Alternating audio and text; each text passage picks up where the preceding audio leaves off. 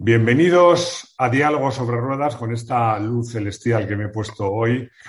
Bienvenido a Diego Lacabe. Bueno, vamos a quitar la luz, esta mística. ¿Cómo estás, Diego? Con tu gorrita, cascos nuevos.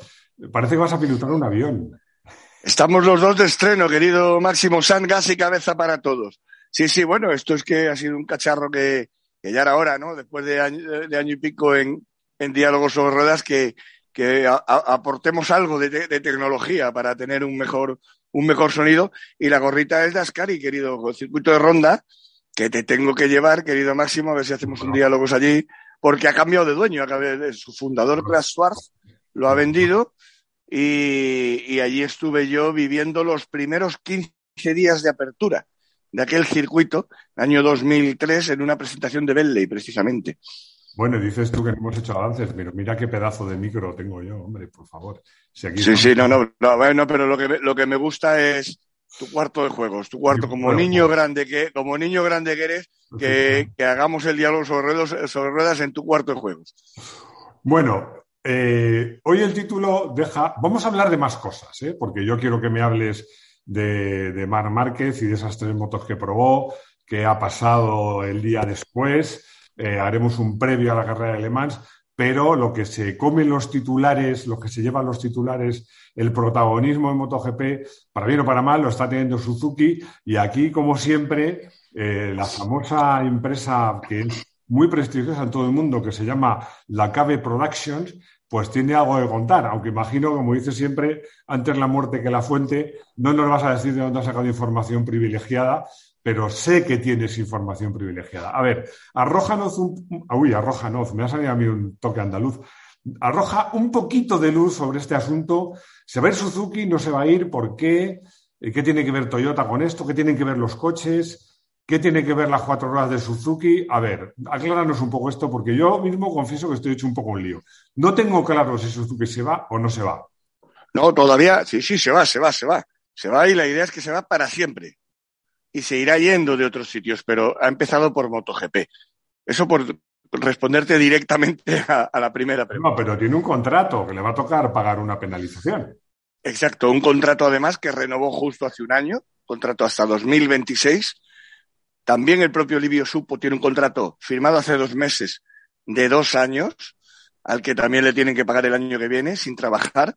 Es decir, dentro de lo que es Suzuki Racing, una empresa nueva que hace además, hizo Suzuki Corporation hace cuatro años, tres años, justo antes de la pandemia, precisamente para tener un presupuesto autónomo de Suzuki Corporation y poder, digamos, hacer proyectos, el proyecto que finalmente ha sido un proyecto ganador en MotoGP, de no ser un mero comparsa. O sea, después de todo eso, viene, viene esto que es la decisión eh, en el Consejo de Administración del viernes que estaba transcurriendo los libres de Jerez y que no trasciende hasta la madrugada del domingo o lunes eh, post Jerez y el equipo se lo dice, el, el, director, de, el jefe de Livio Supo, Sahara, y el propio Livio Supo se lo dicen a todo el equipo cuando termina la jornada de test del lunes. ¿Eh? Es un bombazo que cae justo hace una semana y, eh, bueno, pues el resto de MotoGP, mm, por ejemplo, mm, los pilotos de, Ducati se enteran, se enteran con el móvil así en la terminal de Sevilla, cogiendo sus respectivos vuelos. Hay un chascarrillo que me cuentan porque a partir de ahí es una bomba, una losa que cae y que afecta a todo.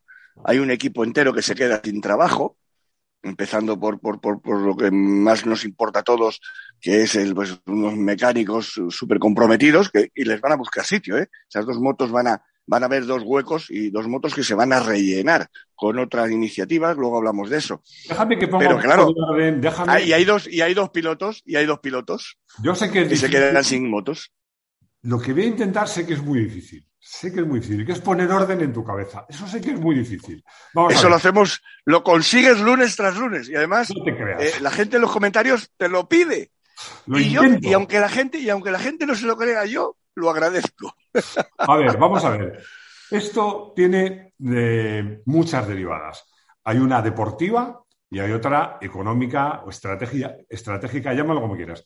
Vamos a hablar de, la parte deportiva. Como tú dices, dos pilotos, un manager, un equipazo, un equipazo que, que ha ganado un mundial hace año y medio, o sea, que, que es un equipazo, unas motos que van como tiros. Todo eso se va a tomar por saco. Pero bueno, se va a tomar por saco no, porque está claro, todo, todo apunta a que el espacio que va a dejar Suzuki lo va a ocupar alguien. Seguramente Aprilia, que con la moto que tiene y que ya ha perdido sus privilegios, yo creo que ahora el siguiente paso sería tener un equipo satélite. ¿No? Eso parece lo más evidente, ¿no? ¿Tú cómo lo ves? No, esa es la, esa es la idea y sobre todo que hay un, hay un equipo de Moto 3 que es el que está en pole, que es Leopard, que lleva años queriendo estar en MotoGP. Hay una cosa muy buena que hace Carmelo y es que siempre tiene lista de espera. Tiene las parrillas llenas y lista de espera. Yo siempre he contado, alguna vez lo hemos contado en Diálogos sobre Ruedas, que si tú y yo llegamos, eh, nos toca Euromillones, ¿no? Y queremos hacer el, Team Moto 1 Pro de MotoGP y vamos con el doble de presupuesto que cualquier otro equipo y dándole al Mundial, mm, nos dicen, a la cola. Me has leído el pensamiento. Me has leído el pensamiento porque es justo lo que estábamos pensando hacer. Eh, bueno, sí, ganar euromillones. Yo eso lo pienso hacer cada martes y cada viernes. Solo me falta jugar, ese es el problema. Y entonces, y entonces te digo esto porque, porque eh, eh, esos sitios van a estar cubiertos. Esos pilotos ya, están teniendo acomodo, pero lo que, lo que de repente sucede a nivel deportivo, sabes que estamos en plena vorágine de mercado, solo hay tres pilotos de la parrilla con contrato en vigor y uno de los chascarrillos que me cuentan del lunes pasado es que el propio Fabio Guartararo, que se va de Jerez con una carpetita de Yamaha MotoGP donde está el borrador de la propuesta de contrato con la susodicha cantidad económica a cobrar durante los próximos dos años, ¿eh? y dice, bueno, me lo pienso, a ver si en Le Mans llegamos a un acuerdo, es el gran premio de casa ¿eh? para Fabio, que es francés, con lo cual estaría bien anunciarlo, pero él como que se da 15 días para apretar un poquito más en lo económico. Se da cuenta, según me cuentan, ¿eh? esto es de buena, de muy buena fuente, dice, madre mía, o sea, ahora mismo esto, esto que pone aquí es oro. Con lo cual, en el, en el mismo avión parece que firmó ese contrato. Más Porque vale en mano que ciento volando. Sí, sí, pero date cuenta, claro, de lo que, de la revolución que ha sido esto a nivel deportivo de mercado de, de pilotos. Sí, porque a nivel deportivo de pilotos estaba bastante complicado. Pues ahora imagínate, claro. Porque claro, claro, claro. Incógnitas, porque además esto no puede funcionar mañana o y, y fíjate que eh, también a nivel deportivo una de las consecuencias de todo este tsunami, por, por rematar este sistema, la, Gaceta de los Sport se destapa el viernes con eh, una noticia que, cuidado, no ha sido tampoco confirmada, por supuesto no oficialmente, pero por ninguno de, los medios españoles de referencia tampoco. ¿no?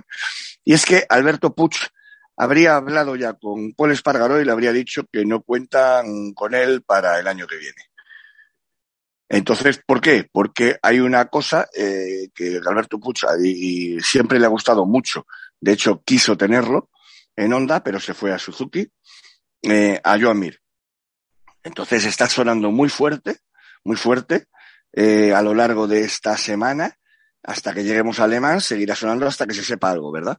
Eh, la posibilidad de Joan Mir como compañero de Mar Márquez a partir del año que viene. También, ¿por qué? Porque esta situación también hace que otras situaciones, como por ejemplo las de Moto 2, los candidatos de Moto 2, pues eh, en el caso eh, de Pedro Acosta se diluyan las posibilidades muy a mi pesar, que tengo todos mis dólares puestos en que iba a ser el gran fichaje, acuérdate, pero Pedro Acosta para que fuera el año que viene compañero de Mar Márquez en, eh, en Honda, eh, Honda tendría que pagar una cláusula de rescisión de un año a KTM, porque, porque Pedro Acosta tiene también contrato el año que viene. Por lo tanto, eh, ¿qué sucede? Que mm, según lleva el año Pedro Acosta, si, si hubiera ganado las cinco primeras carreras, si hubiera hecho el, inicio de temporada que hizo el año pasado en Moto 3, evidentemente sería el Golden Boy. Honda hubiera mm, formalizado ya esto, ¿no? Pero como esto no... Me sorprende que al final me estás dando la razón en algo. Sí, sí, claro, claro, claro. Hombre, yo, yo, yo lo que hago, lo que hago siempre es que te cambio tus razones por dos motivos y luego te debo una si quieres. Pero aquí el mercado, evidentemente, el mercado se ha desatado en ese sentido y a la baja, ¿no? Entonces Jack Miller sabe, Jack Miller está buscando en, en, en Pramac ya como loco y todo así. Voy a ser malo, pero yo creo que esta fuga de Suzuki, entre otras cosas, seguramente habrá abaratado a Joan Mir. Por una Sí. situación de oferta y demanda. Sí, lo, lo cual, lo cual es que tú fíjate, y volvemos ahora a lo de la decisión de, hacia lo deportivo, te voy dando el primer pie de, deci- de la decisión empresarial, porque fíjate cuál fue el desarrollo en Casa Suzuki del Gran Premio de España. Es decir, el, sábado, el sábado, Livio supo, insisto, con dos años de contrato como team manager, es decir, que en el, en el proyecto creían en Suzuki, ¿eh? Eh, anuncia que están encantados con sus dos pilotos y que los van a renovar. Es decir, a- le iban a poner ya un papel a, A Rins y a Mir. a, a Joan Mir, a Joan Mir y me contaban ya que se lo habían puesto a Alex Rins después de la machada que hizo en Portimao. ¿Qué sucede? Que es que luego hemos sabido que ya el viernes estaba hablando con el, el- la familia de Fermín Aldeguer, Livio supo para contratar a futuro a Fermín Aldeguer, de piloto de Moto 2, como bien sabes, ¿no? Para que Fermín Aldeguer hiciera el año que viene en eh, siguiera en Moto 2 eh, y para el 2024 tenerlo ya, digamos, eh, amarrado en la esfera de Suzuki. Te cuento todo esto ¿por qué? porque eh, mm, Joamir ya sabía que si se quedaba en Suzuki no iba a cobrar el contratazo que consiguió después de ganar ese número uno, que nunca quiso poner en el carenado, pero por lo menos se lo puso en la I de su nombre. Mire, bueno, eh, sabe que no iba a ganar esos siete millones, pero bueno, quería, por lo menos conservaba la plaza. Y su manager, que es Paco Sánchez, y que es- estamos en el momento de los managers ahora, trabaja, los que son profesionales y los dos mejores, Paco Sánchez, son españoles, el otro Albert Valera, ¿vale? Están mm, trabajando a destajo en ese sentido, ¿no? Y, entonces, pues Paco Sánchez enseguida ha reactivado la opción, la opción Honda, aunque cuidado, también en Yamaha, también en Yamaha, que ya había hablado con ellos a final de temporada, hay una posibilidad, porque en Yamaha se habla muy seriamente de bajar a Morbidelli al equipo satélite que haya el año que viene y al lado de Fabio Quartararo poner otro piloto de referencia. Ahí también Joan Mir, ojo, estamos hablando además de una moto muy semejante, ¿eh? de cuatro en línea. Desde el punto de vista de las reacciones, del freno motor, es una moto muy similar a la que está acostumbrado Joan Mir. Por lo tanto, lo de Yamaha no lo descartemos tampoco. Bueno, lo que está claro es que desde el punto de vista deportivo, eh, yo te diría, por, por concluir, Livio supo, está claro, visto lo visto, que ha sido el primer sorprendido por esta decisión. Y luego, que es una pena porque Suzuki es una marca con una historia en, en- en MotoGP, vamos, en, en- en el Mundial de Velocidad extraordinaria. Además, que no se nos olvide, en todas las categorías, yo además que soy muy, muy de Suzuki y, y mi moto de rueda de circuito es una Suzuki, pues me da mucha pena. Pero, pero bueno, ya cerramos, cerramos el aspecto deportivo con un poco de tristeza, desde luego. Vamos a hablar del aspecto empresarial eh, que ha hecho Toyota para ser el culpable de todo esto. ¿Qué tiene que ver? Pero lo hemos, ¿Qué tiene lo hemos las puesto, cuatro ruedas con las dos. claro, bueno, lo principio que, que Toyota par- participa desde hace años de Yamaha. Bueno, lo primero también que Suzuki, como todos sabemos, hace vehículos de dos ruedas y de cuatro ruedas. Aunque Y de no- cuatro ruedas, es más exacto. conocida, al menos en España, por las dos ruedas que por las cuatro. Probablemente gracias a la competición, ¿no? Aunque también están haciendo muchas cosas en rallies, el equipo Suzuki España, pero... Sí, sí, sí, sí, bueno. Esto, a ver. Eh, vamos a ver, esto, esto, esto es muy sencillo. Por ejemplo, en el caso español es, A mí es- que muy sencillo, muy sencillo no es, pero... pero Sí, bueno. sí, sí, sí. El, el- el- el problema es que es muy sencillo. La cuestión ha sido las formas de la decisión extemporánea de además hacer esto un viernes en un consejo de administración, donde después viene una semana que resulta que los japoneses tienen puentes más largos que los españoles, eh, que se llama la Golden Week, que es ¿Qué un, eh, ¿Qué y que termina hoy. Termina hoy. Hoy llevamos eh, toda la mañana esperando que la gente lo sepa, porque la emisión de este, de este vídeo eh, está grabado unas horas antes. Hoy hemos intentado estirar la grabación porque se esperaba y se sigue esperando el común todavía el comunicado oficial de Suzuki cuando vuelvan de vacaciones, que ha sido hoy. Hoy están de lunes de vuelta de una semana entera de vacaciones. Y directamente ¿eh? no hay, no ha habido durante toda la semana con quién hablar en Hamamatsu, en la central mundial de Suzuki. Fíjate, eh, Diego, que unos crían la lana, unos cardan la lana y otros, ¿cómo es? Unos, y unos cardan la lana y otros se llevan la fama. Eso es, porque anda, que los españoles no, tenemos fama de puentes, pero puentes de una semana, bueno, alguno hay. No, por eso. no, no, no, y, las Van Holidays de Reino Unido, que también son una semana entera, ¿eh? es una cosa impresionante. Pero bueno, el tema es ese. Eh, hacen, hacen este anuncio privado que lo que hace es que un medio español, Motorsport España, lo, lo destapa y lo confirma luego el equipo, pero lo ha confirmado oficiosamente. Porque es el propio equipo el que lo cuenta a la prensa, no es porque lo confirme. Sin explicar qué tiene que ver Toyota con todo esto. Yo quiero que expliques Entonces, qué tiene que ver Toyota con todo esto. La cuestión, la cuestión está, la cuestión está, y la, clave, la clave está en Toyota, ¿por qué? Porque Toyota es eh, la lideresa es la compañía líder de una alianza eh, de las grandes corporaciones japonesas al estilo de la que hay en Europa con Stellantis, donde, para que nos hagamos una idea, sería... permíteme que te interrumpa, porque no tienen por qué saber la gente. Stellantis es una compañía que aglutina nada más y nada menos que al grupo PSA, que es Peugeot, entre otras, Peugeot, Citroën IDS, y al grupo Fiat Group, que eh, entre otras, Fiat, Alfa Romeo y Chrysler, entre otras. Digo, esos citos son los más importantes. un grupo que está, creo recordar, entre los tres más importantes del mundo. Y, los japoneses quieren hacer algo parecido, ¿no? Por lo que me cuentas. Y ahí está, que como todo el mundo sabe, está siempre peleando por ser la número uno en ventas en el mundo. Y, y, todo esto viene, es un proceso que ha acelerado la pandemia, pero viene ya desde hace 10 años y es que para esto también he tenido una charla de dos horas con un economista de los más reputados que vemos en las televisiones, en las tertulias. Y me lo dice muy claro. Él tiene además una frase espectacular que dice, mira, esto es una operación acordeón. Se trata de una operación de concentración de capitales. Me pone el ejemplo de la banca. Cuando hace 20 años, ¿cuántos bancos había en España y cuántos hay ahora? Pues esto es igual.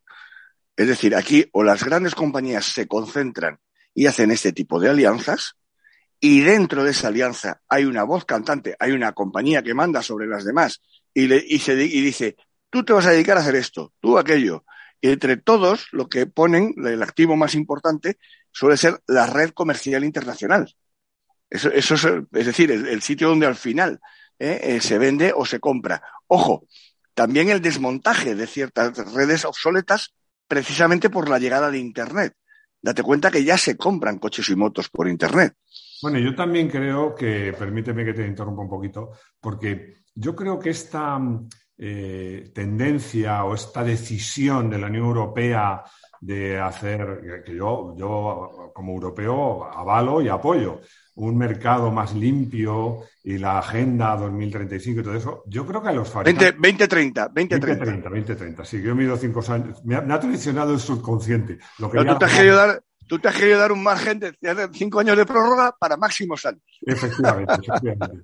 bueno, pues esto, esto yo, ya, ya me lo han dicho más de uno y más de dos, de, y, muchos, de muchas marcas de coches y motos, no te voy a decir que les esté enfadando o, cabreando, lo digo así de claro, pero en algunos casos sí, ¿no? Porque claro, eh, el peso del mercado europeo frente a otros mercados, en según qué, qué, niveles, qué tipos de motos y de coches, no es el que era.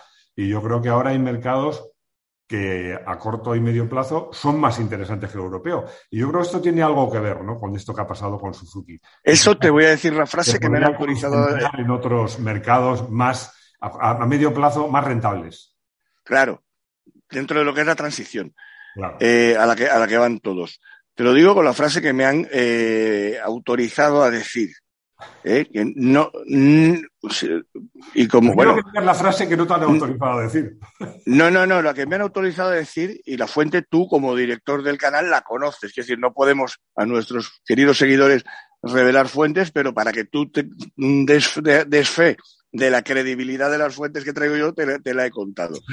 Entonces, es 100% creíble. Claro.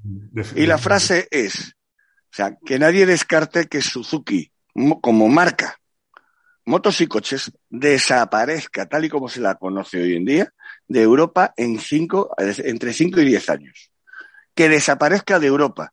Y no es que estén cabreados, están como monas. No ya con la Agenda 2030, que es una cosa más reciente, sino con todo el tema eh, de las normas euro, de, los últimos 20 años. Cuando Suzuki, por ejemplo, es una marca que, que tiene una red comercial espectacular ¿eh? en India y se hinchan a vender en India, tanto motos como coches. en India, donde hay mil, mil doscientos millones de personas. Y además no tienen ningún tipo de restricción en cuanto a emisiones. Déjame que haga solo un paréntesis para explicar, porque no todo el mundo tiene por qué saberlo. En Europa se van poniendo unas normativas para poder vender vehículos a motor, que unas normas que se llaman euro, eh, con un número euro 1, euro 2, euro 3, cada vez más exigentes y muchas normas que en otros países en algunos casos aceptan, pero que en otros no, se requiere esa normativa. Esto que ha sucedido, que cada vez es más complicado y requiere más inversión en investigación y, en fabricación de esos motores, tanto para motos como para coches, que cumplan esas normas tan estrictas, pero a medida que el mercado europeo o pierde peso o lo mantiene, pero otros lo ganan, pues claro, los fabricantes dicen, ¿para qué me voy a gastar una morterada de dinero en cumplir unas normas que solo me piden en Europa, cuyo mercado, en el mejor de los casos, está estabilizado, mientras tengo otros mercados fuera que no me exigen tanto y que están creciendo? Eso es un poco el motivo por el que... Eh, eh, exacto, y es que en las marcas japonesas, podemos contar un otro ejemplo de Honda, que también está Honda Corporation que a medida, en, la, proporción en que la compañía es más pequeña, eh, el, coste de cumplir estas normas es mucho más complejo y repercute más sobre sus productos. exacto, y su capacidad de maniobra. Claro. Eh, pero, es que, tiene el que Suzuki se vaya a otros mercados. Y, también en las más grandes su capacidad de perder pasta es mayor, que es el ejemplo de Honda con aquella fábrica famosa que tenía en Reino Unido, ¿eh? y que eh, eran donde se hacían los primeros sub de los años 2000. Acuérdate del CRV, del HRV. Esos coches que se hacían en libras y se vendían luego en euros en Europa, aparte de toda la investigación y desarrollo que enchufó Honda para cumplir con las normas medioambientales, o sea, eh, yo te lo digo porque nos lo dijo, lo decía un, un, la gente de prensa de entonces, es que con el H, cada HRV que vendemos en la red nacional española, Honda Corporation palma pasta. una, pérdida que luego se diluye dentro de la gran corporación. Igual, pero, grande, pero si la empresa es pequeña. Pero que es un poco lo que, lo que está pasando, ojo, con tantísimos sectores cuando vemos a los agricultores que te dicen, oye, es que me cuesta tanto cultivar las patatas y luego me dan esto, palmo pasta mm, produciendo. Esto es igual. ¿Eh? Suzuki, ¿cómo ha conseguido? Suzuki es una empresa familiar, no es una gran corporación. ¿eh? de, origen es una gran empresa gigantesca, ¿vale? Pero tiene un origen familiar que en cambio se ha ido diluyendo en los últimos años hasta el 0,02% o así. ¿Qué sucede? Que todo lo demás está en manos de bancos que han ido financiando a Suzuki, manteniéndola. Y esos bancos están muy entroncados con Toyota, que está liderando esta corporación.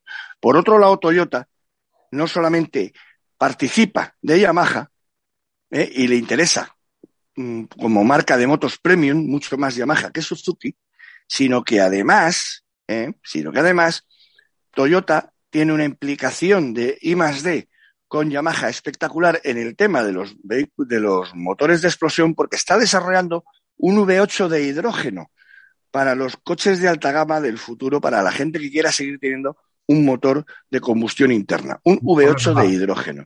Un motor de verdad, ¿no? un motor de verdad. Que me está acordando del chiste del ferretero, que le dice a su amigo, jo, tengo un problema, cada tornillo que vendo pierdo 10 céntimos. Dice, pues no lo venda. Dice, es que no puedo, porque vendo tantos, pues aquí pasa un poco lo mismo, ¿no? Bueno, total, que Toyota. Antes, antes, de, antes, de, antes de, morir de éxito en ese sentido, ¿verdad? Pues eh, se genera, eh, se crea esta, esta, esta alianza y llega la pandemia y a partir de ahí hay una reorganización, ¿de acuerdo? Y en esa reorganización aparece el jefe máximo de Suzuki como el, eh, y Suzuki como manda, como, como, como marca, es un tema de branding, vamos a distribuir las marcas. ¿eh? Y Suzuki se va a eh, em, ocupar en el futuro, todo esto es a futuro, de los mini vehicles, mini vehicles y los vehículos de última generación. Para que te hagas una idea, que le pueden llamar GSXR, los patinetes. ¿Vale? Es que a eso podemos llegar porque además es Toyota la que va repartiendo juego. De aquí es donde viene la explicación. De aquí es donde viene la explicación que de una manera tan extemporánea, teniendo un eh, contrato firmado el año pasado que expira en 2026, que les va a costar del orden de 25 eh, millones de euros, eh, el, irse. Y van a litigar y van a llegar a un acuerdo con Dorna seguro. De hecho, es lo que estarán juntos ahora redactando ese comunicado oficial de Suzuki. Pero, ¿qué se ha hecho? Un stop loss, que se llama en las grandes corporaciones, parar una pérdida, porque la presencia hasta 2026 a Suzuki le, le, suponía más de 100 millones de euros de gasto. Te, veo muy puesto en las grandes finanzas, ¿eh? me tienes impresionado. Sí, sí, sí, que eres un inversor y que mueve grandes capitales. No, no, no, y además a la antigua con carpeta americana. Mira, ahí están los números. Pero que.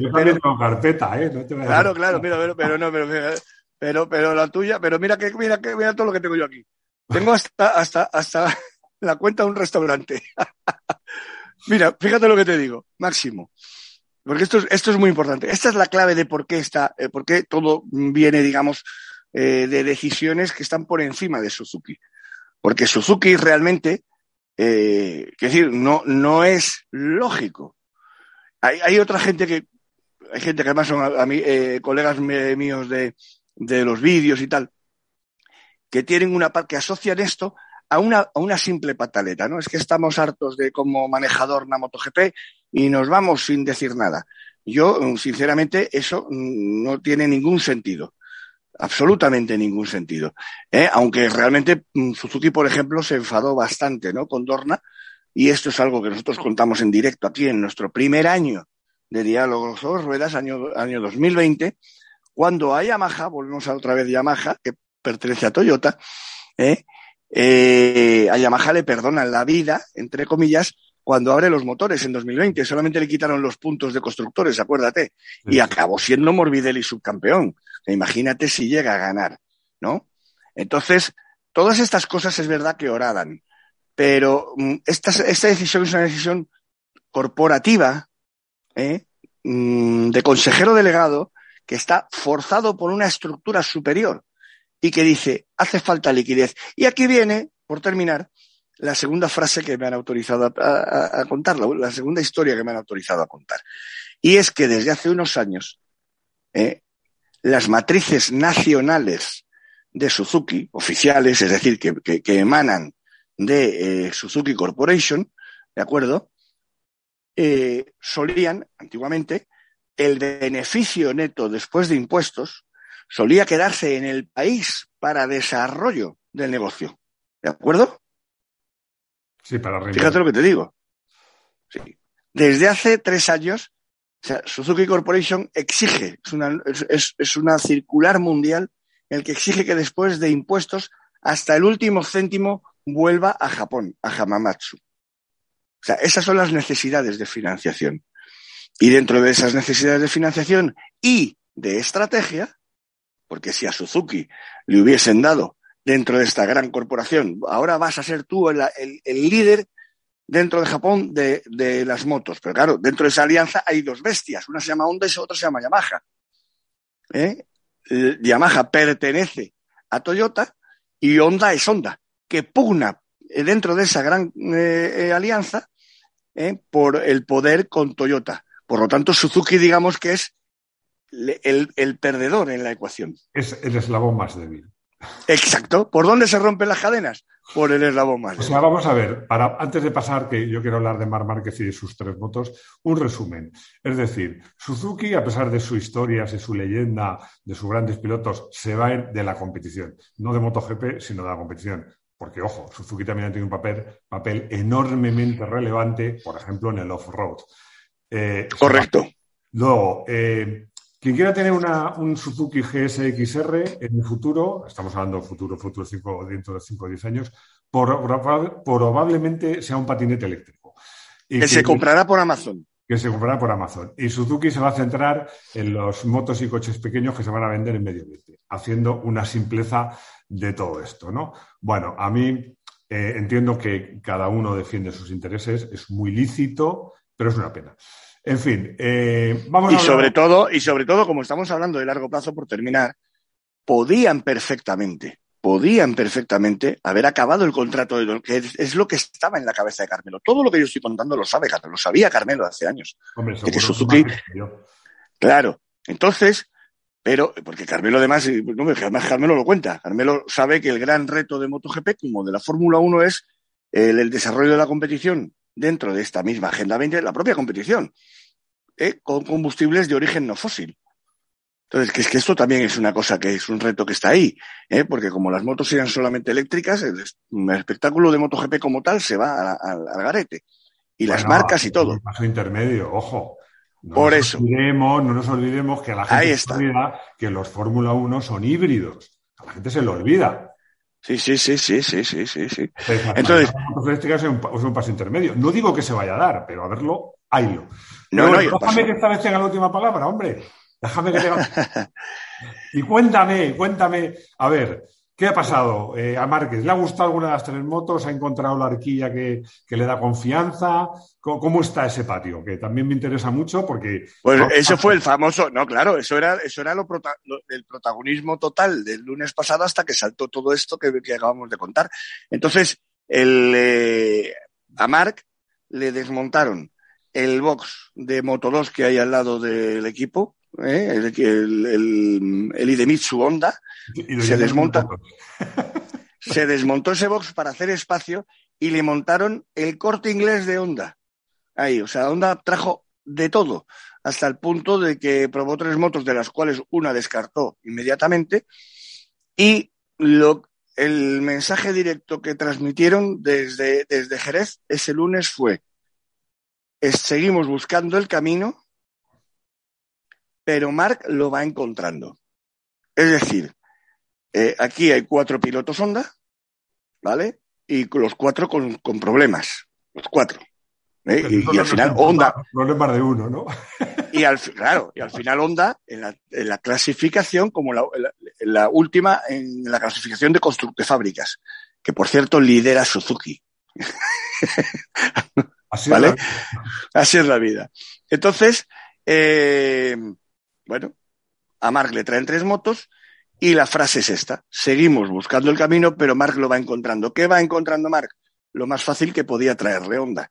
Si Mark eh, eh, pide y exige su configuración de parte ciclo que más le gusta a él, que es una distancia entre ejes sensiblemente más, más corta, que le permita eh, mm, aplicar su filosofía de pilotaje que se basa en la rueda delantera, todo sobre la rueda delantera, ¿eh? Pues eso es lo más sencillo. la otra parte es la electrónica, la famosa electrónica única, Magnetti Marelli, que me haga encajar sobre todo la seguridad sin perder tracción en el eje trasero.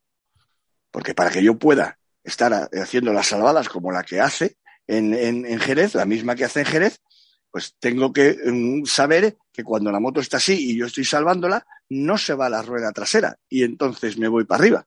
Que eso es lo que, eso es lo que tengo que evitar. Esa es la parte que más trabajo. Es decir, el tema, el tema Honda Binomio Mar Márquez son absolutamente optimistas, siguen, siguen sin ningún complejo diciendo, por supuesto que estamos para la lucha por el título, entre otras cosas, y ahí hay una segunda derivada, ¿eh? que no solamente que ellos están encontrando el camino, sino que realmente estamos, nos enfrentamos ahora en Francia a la, carrera número 7, ¿eh? y es un mundial absolutamente paupérrimo en puntos, o sea que es que hay una diferencia de puntos muy corta entre Mar Márquez y los líderes que están a ochenta y pico, o sea que es que es, realmente después de seis carreras tener 80 puntos es, mm, es, es casi ridículo como líder.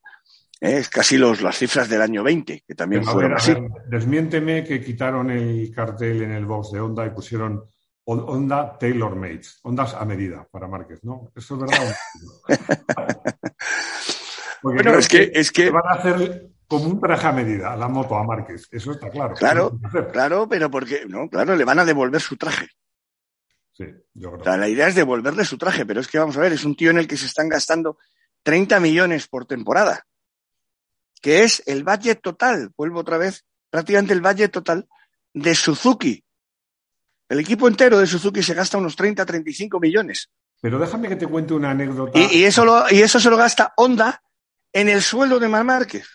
Pero déjame que te cuente una anécdota que es de coches, pero perfectamente aplicable a las motos. Cuando Jean Todt se hicieron el jefe de Ferrari, fichó a Michael Schumacher, eh, anticipó la época más exitosa de Ferrari en la Fórmula 1 hasta nuestros días. Que recuerdo que. Michael Schumacher ganó cinco mundiales consecutivos.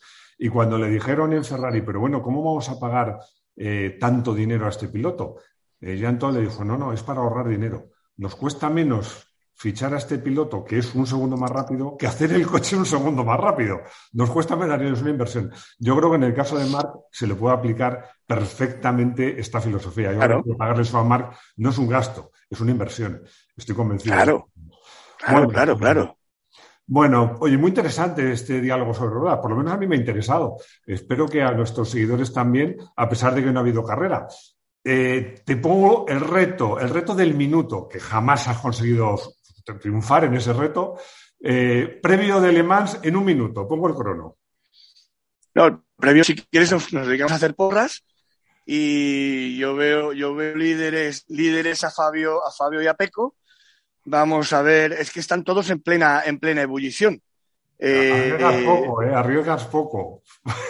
No, no, claro, no, pero es que fíjate, Aleix, eh, pues nos volvemos a enfrentar a, tierra ignota desde el punto de vista de hacer porras, en ese sentido de ver, y simplemente en el, en el caso, en el caso de Marc, lo que hay que ver es si es capaz, que fue los problemas que se vio que tuvo en Jerez, de si es capaz de certificar un viernes en el que hace, como se suele decir, la faena. Es decir, la faena es terminar el trabajo del fin de semana el primer trabajo importante del fin de semana, que es el del viernes, es dormirte clasificado ya para la Q2. ¿eh? Y que no te quiten ese, ese sitio, ¿no? Entonces, eso dentro de un piloto top como, Mar, como Mar Márquez, dentro de un tío como Fabio Quartararo, Peco Bagnaya, hay, hay cinco que es obligatorio que hagan eso el viernes. Te voy a ayudar. Te voy a ayudar sin que sirva de precedente. Te voy a pedir no que me hagas la porra, sino que me digas, no me importa el orden, los tres tíos que se van a subir al podio, indistintamente el orden, porque a lo mejor coincidimos. No me digas el orden, pero di, ¿qué tres pilotos se van a subir al podio? Pues fíjate, yo creo que se van a subir al podio Peco Bagnaya, Alex Rins y Mar Márquez. No Fabio. Va, pues entonces no coincidimos. Que yo creo que Fabio hará la pole, fíjate lo que te digo. Pues tú fíjate que yo pensé que íbamos a coincidir. No, no, coincidimos en parte. Yo digo eh, Peco, Fabio y Marc. Van a estar en Claro. Pero date, date cuenta, date cuenta de la dinámica que llevan los pilotos de Suzuki, que llevan todo el año corriendo para ganarse un puesto y que siguen, las motos siguen estando ahí, las motos siguen corriendo, el equipo sigue teniendo motivación, porque ahora mismo ya no es el equipo Suzuki, es el equipo de unos mecánicos y unos pilotos de Suzuki que buscan trabajo. Entonces, No, van a ir a por, van a ir a por la excelencia, Sí. van a ir a por la excelencia. Si antes iban a por todas, eh, eh, Rins y Mir, ahora ni te cuento, claro. Porque ya te No, pero hasta el último mecánico, que es que, Sí, es que está diciéndole a, a- y, y además es una estructura humana mm, que va a intentar dar lo mejor de sí mismos, porque está detrás Aprilia para hacer su, su equipo satélite. En Dorna hablan incluso de una nueva fábrica, que esto es interesante, vamos a darle un minuto a esto. Una nueva fábrica que, pod- que podría entrar, claro, la gente enseguida, como además Dorna en ese sentido no eh, le gusta también invertir en, Europa. Claro, se habla de BMW, que, que está ya en, en Superbikes. Pero claro, yo tengo una teoría, querido Máximo. Te la pongo encima de la mesa. Yo creo que BMW ya tiene desde hace 20 años una, una imagen de marca intachable en MotoGP. Es el coche de seguridad. Entonces creo que a BMW no le interesa, digamos, mm, batirse el cobre en una parrilla donde seguramente va a ser vencida gran premio tras gran premio, ¿verdad? Aparte de lo que cuesta esa. Mi opinión es que BMW tiene mucho más que perder que que ganar en MotoGP. Claro. Porque BMW claro. tiene magnífica, tanto en coches como en motos. Y ojo, que en tiempos las BMW mm, como deportivas no se consideraban, ahora tiene productos magníficos, como lo demuestran Superbikes, y yo creo que venir a MotoGP, insisto, tienen más que perder que que ganar. Claro. Yo creo que BMW está ahora mismo con la mente. ¿no? Date cuenta, date cuenta que Dorna es el principal patrocinador de todos los equipos privados de MotoGP. Es decir, Dorna paga las motos, el leasing de las motos. Un equipo de MotoGP tiene cuatro motos, dos por piloto y son dos millones trescientos mil euros por moto. Esa morterada la paga Carmelo. Y el tío que llega a MotoGP con su eh, sponsor, lo que se dedica es a ganar dinero. Por eso, lo que encaja dentro de lo que es el Suzuki Gate es que su hueco lo deje las fábricas, no, las fábricas pagan su fiesta cada una la suya. Pero Aprilia puede tener un equipo satélite donde un patrocinador como Leopard puede estar encantado, que también es italiano, ¿eh? y resulta que tienes un equipazo montado, te quedas con Rins, Mir seguramente se vaya a, una a otra fábrica, metes a otro tío de Moto 2 y ya tienes, eh, eh, digamos, el hueco hecho. Y encima, sin que te, y encima con Suzuki debiéndote dinero. Porque Suzuki, insisto, tiene que llegar a un acuerdo por haber querido salir de esta manera unilateral. ¿eh? Y la penalización, y la penalización es tremenda. Déjame que haga un apunte patriótico, permíteme esta, yo que no soy nacionalista de nada, pero este apunte patriótico lo tengo que hacer. ¿Qué envidia me dan los italianos? Porque es cierto que el Mundial lo, dominan los pilotos españoles, con excepciones, pero vaya dos marcas que tienen los italianos, Ducati y Aprilia. Sí, claro, claro. Eso, confieso que me da mucha envidia. Es que este, desde el Conde de la Gusta, querido mío. Este, tienen esa tradición. Eh, tienen, tienen una cosa que se llama Ferrari, te recuerdo. Algo, por cierto, Y nosotros teníamos una cosa que se llama Pegaso, ¿eh? y, ahora resulta que es un sistema de espionaje. Sí, sí, Pero bueno, mi único consuelo es que no lo tenemos nosotros, ni lo tienen los franceses, ni lo tienen los ingleses. Bueno, lo de Pegaso, lo de Pegaso, no, lo de Pegaso no, es que en España el Pegaso es como se le llama a los helicópteros, que nos ponen las multas. O sea, hemos pasado, hemos pasado de lo que era la marca de deportivos a ser el helicóptero que nos, que nos mete en la cárcel. Es una un nombre tan bonito que lo dediquen para, para, para software de espionaje y para ponernos multas.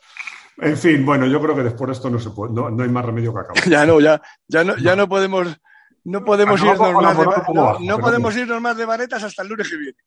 Bueno, Diego, eh, muchas gracias por tus esfuerzos tecnológicos también. Eh, disfruta mucho, cuídate mucho, disfruta de buen tiempo y nos vemos dentro de una semana a ver quién se ha acercado más de los dos a ese podio. Un abrazo. Así lo haremos. Un abrazo, gas y cabeza para todos. Un abrazo a todos.